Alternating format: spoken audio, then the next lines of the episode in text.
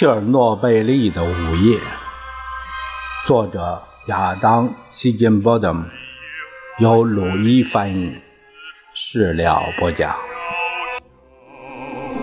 树叶也不再沙沙响，夜色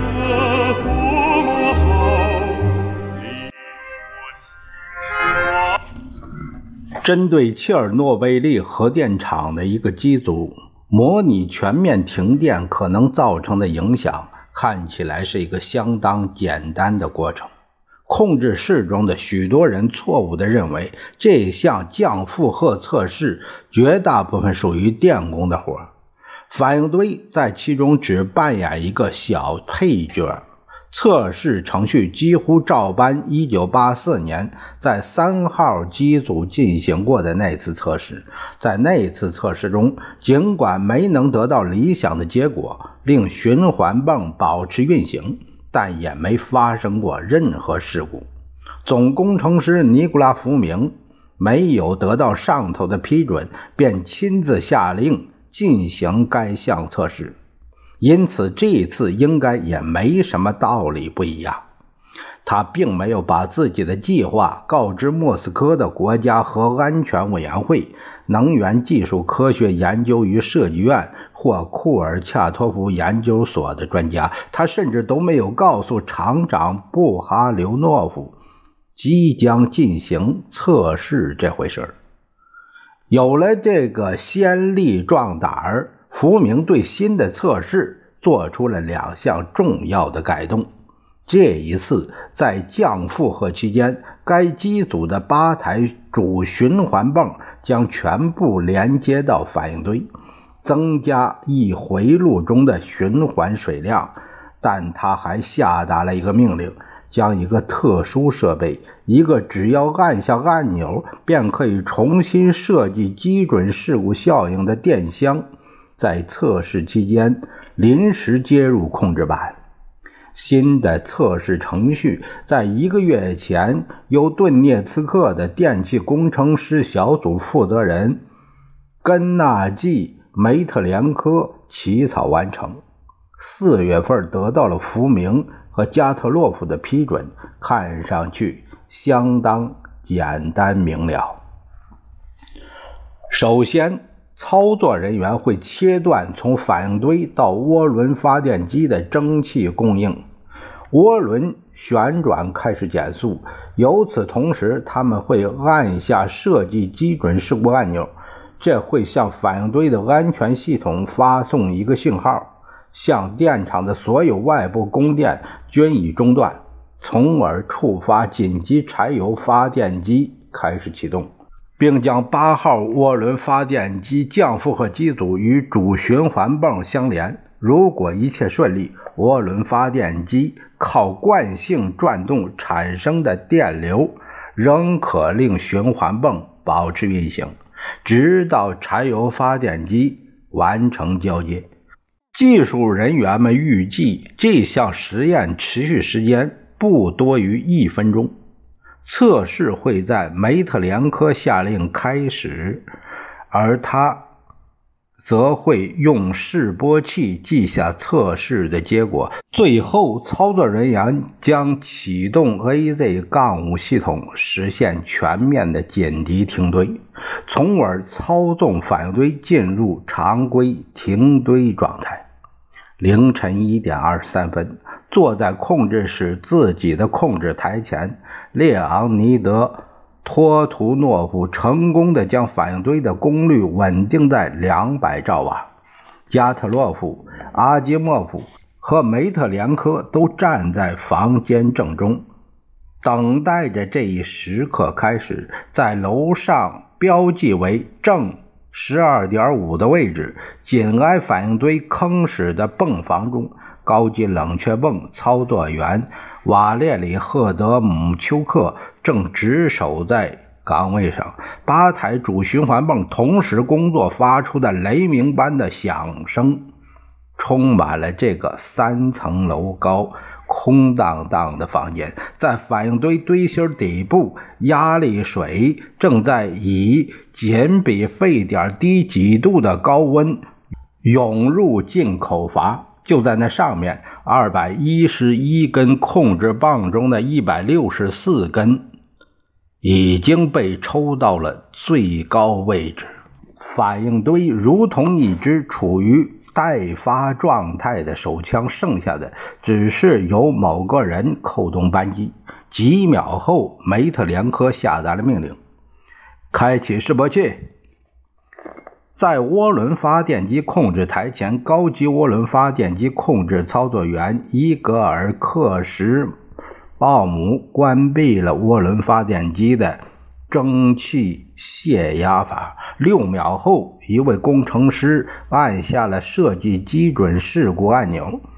亚历山大·阿基莫夫看着测量八号涡轮发电机速度。转速表上的指针逐渐下降，四台主循环泵开始靠惯性减速运行。控制室中气氛冷静，这一切很快就会完成。在反应堆内部，冷却水流过燃料通道，变得越来越慢，越来越热。在堆芯底部深处，转化为蒸汽的冷却剂逐渐增多。蒸汽吸收的中子量减少，反应性进一步增加，释放出更多热量。继续有更多的水转化为蒸汽，吸收的中子越来越少，反应性再度增加，又产生了更多的热量。正空泡效应掌控了局势，一个致命的反馈回路开始了。然而，在列昂尼德。托图诺夫的控制板上仪表没有显示出任何异常。又过了二十秒，反堆的各项读数仍在正常范围内。阿基莫夫和托图诺夫悄声的交谈，在旋簧棒控制台前。鲍里斯·斯托利亚尔丘克全神贯注于自己的任务，没有听见任何异动。在他身后，副总工程师加特洛夫也保持着沉默，脸上毫无表情。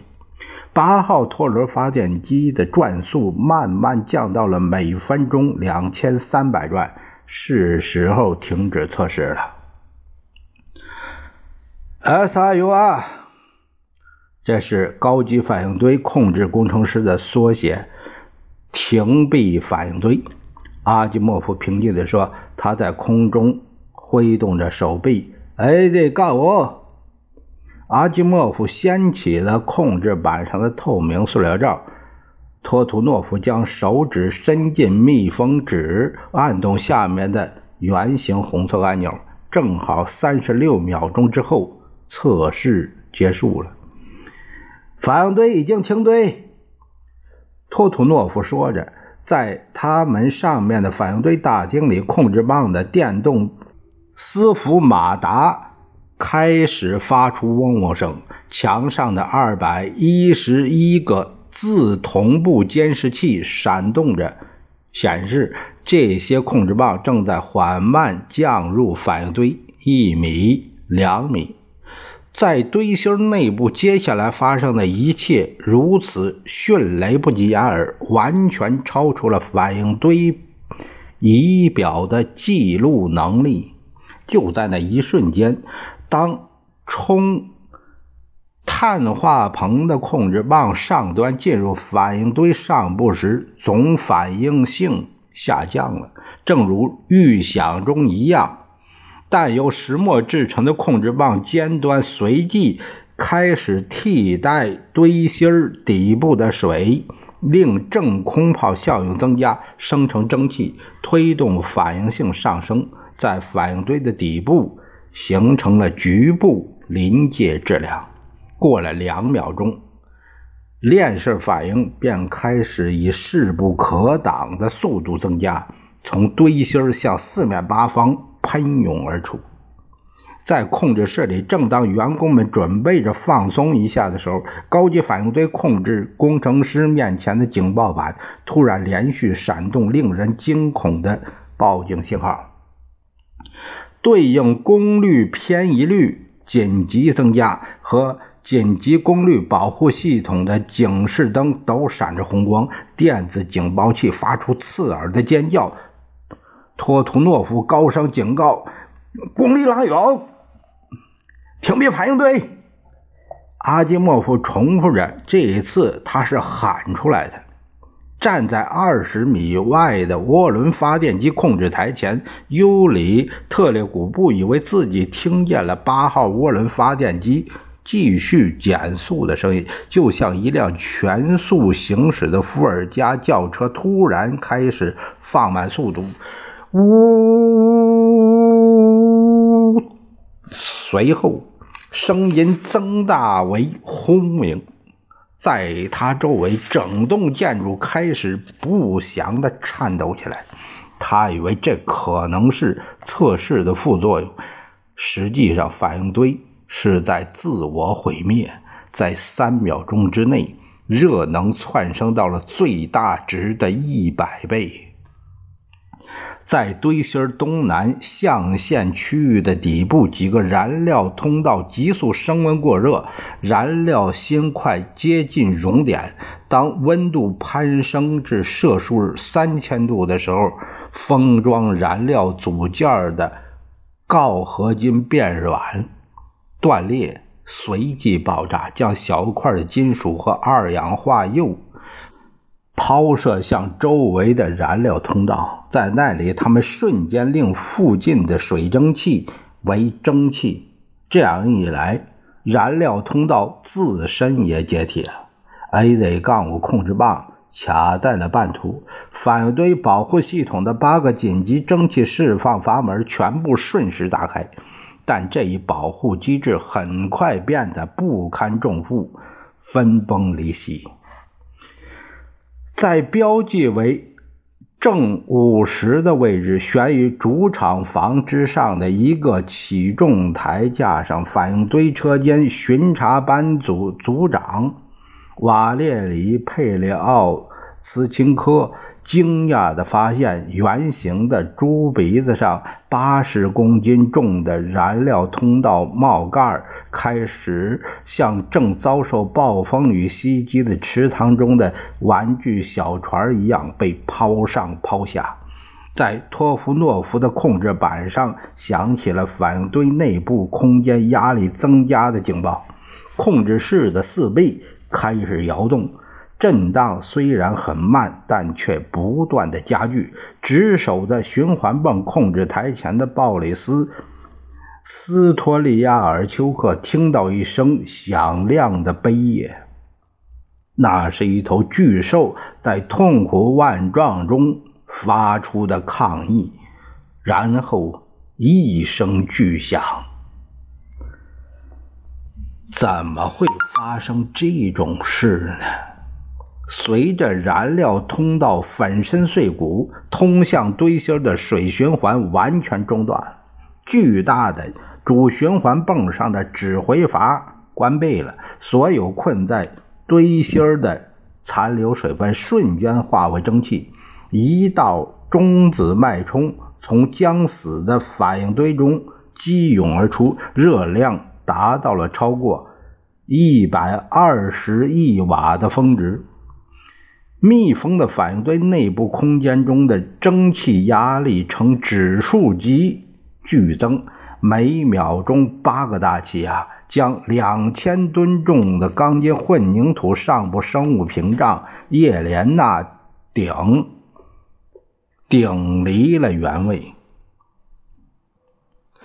并将焊接器上的压力管齐齐的切断。反应堆内部的。温度升高到了摄氏四千六百五十度，只略逊于太阳表面的温度。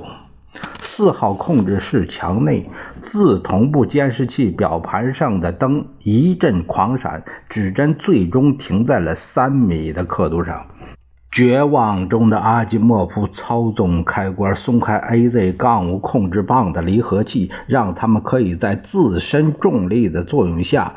下降入反应堆，但指针仍停止不动，已经太晚了。一点二十四分，传来振聋发聩的一声巨响，或许是反应堆内部空间形成的氢氧混合物突然燃烧而引发的。四号反应堆被一场灾难性的爆炸，相当于点燃六十吨天体炸药，扯成了两半，整栋大楼为之震颤。巨大的冲击力。撞开了反应堆容器的四壁，扯裂了数百根蒸汽管道和水回路，把上部生物屏障像一枚硬币一样抛起在半空中。它远远甩开三百五十吨重的换料机，将高架桥式的起重机扭离上方导轨。反应堆大厅上半部的墙壁被炸得粉碎。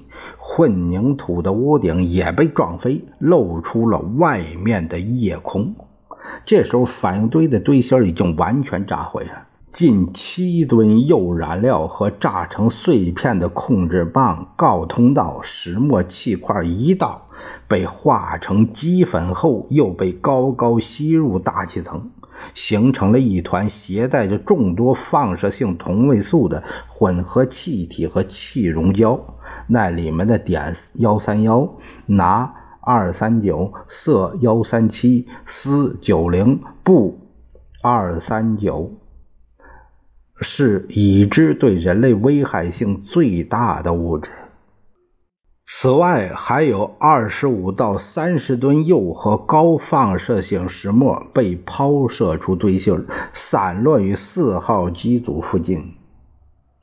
在落下之处燃起了小火苗，暴露于空气下。反应堆堆芯中仍残留的一百三十吨炽热的石墨碎块立刻着起火来。在亚历山大谢夫琴科位于正十二点五标记位置。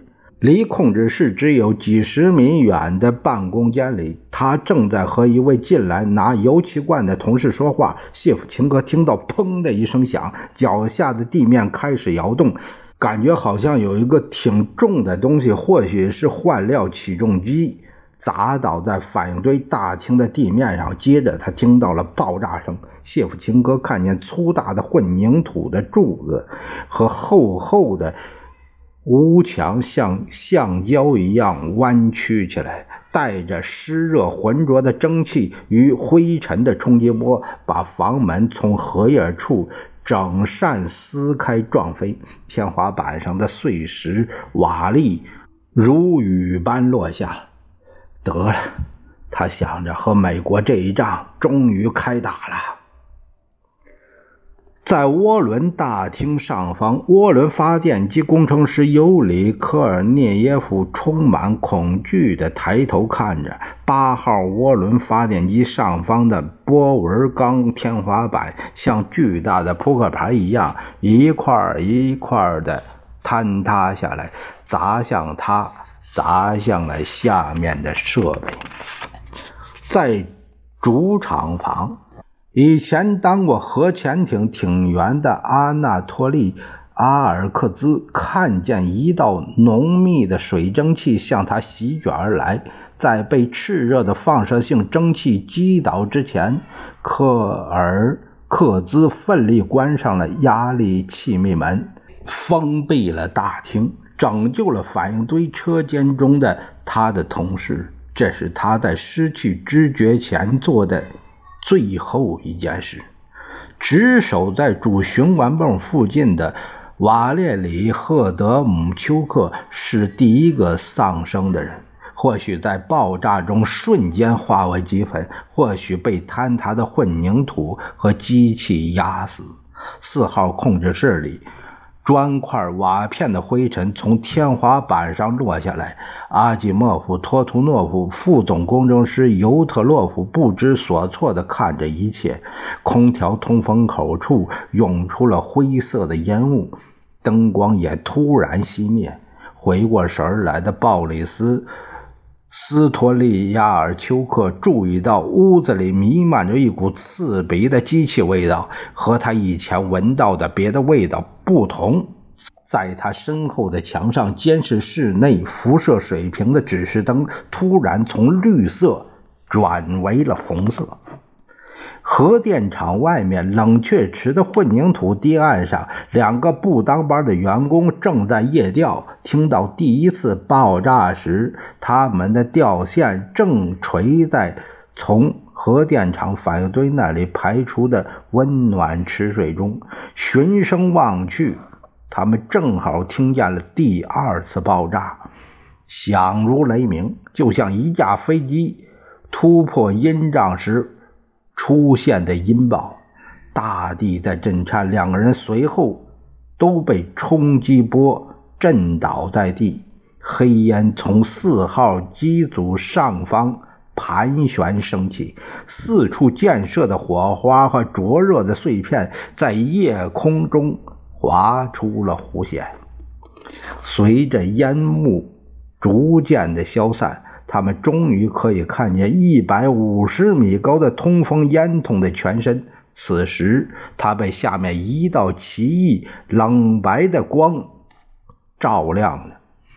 在第二行政办公大楼的二十九号房间，工程师亚历山大·图马诺夫正在加班。从他办公室的窗户看出去。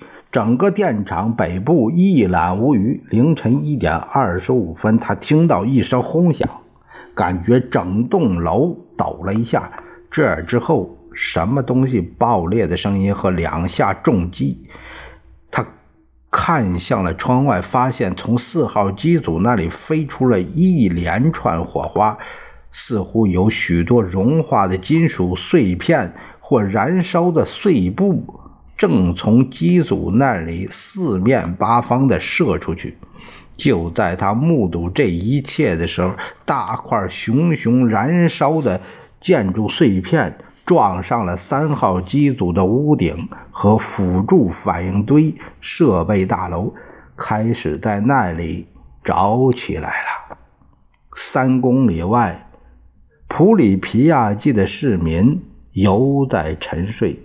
维克托·布留哈诺夫处于列宁大道的公寓里，电话铃响了起来。在这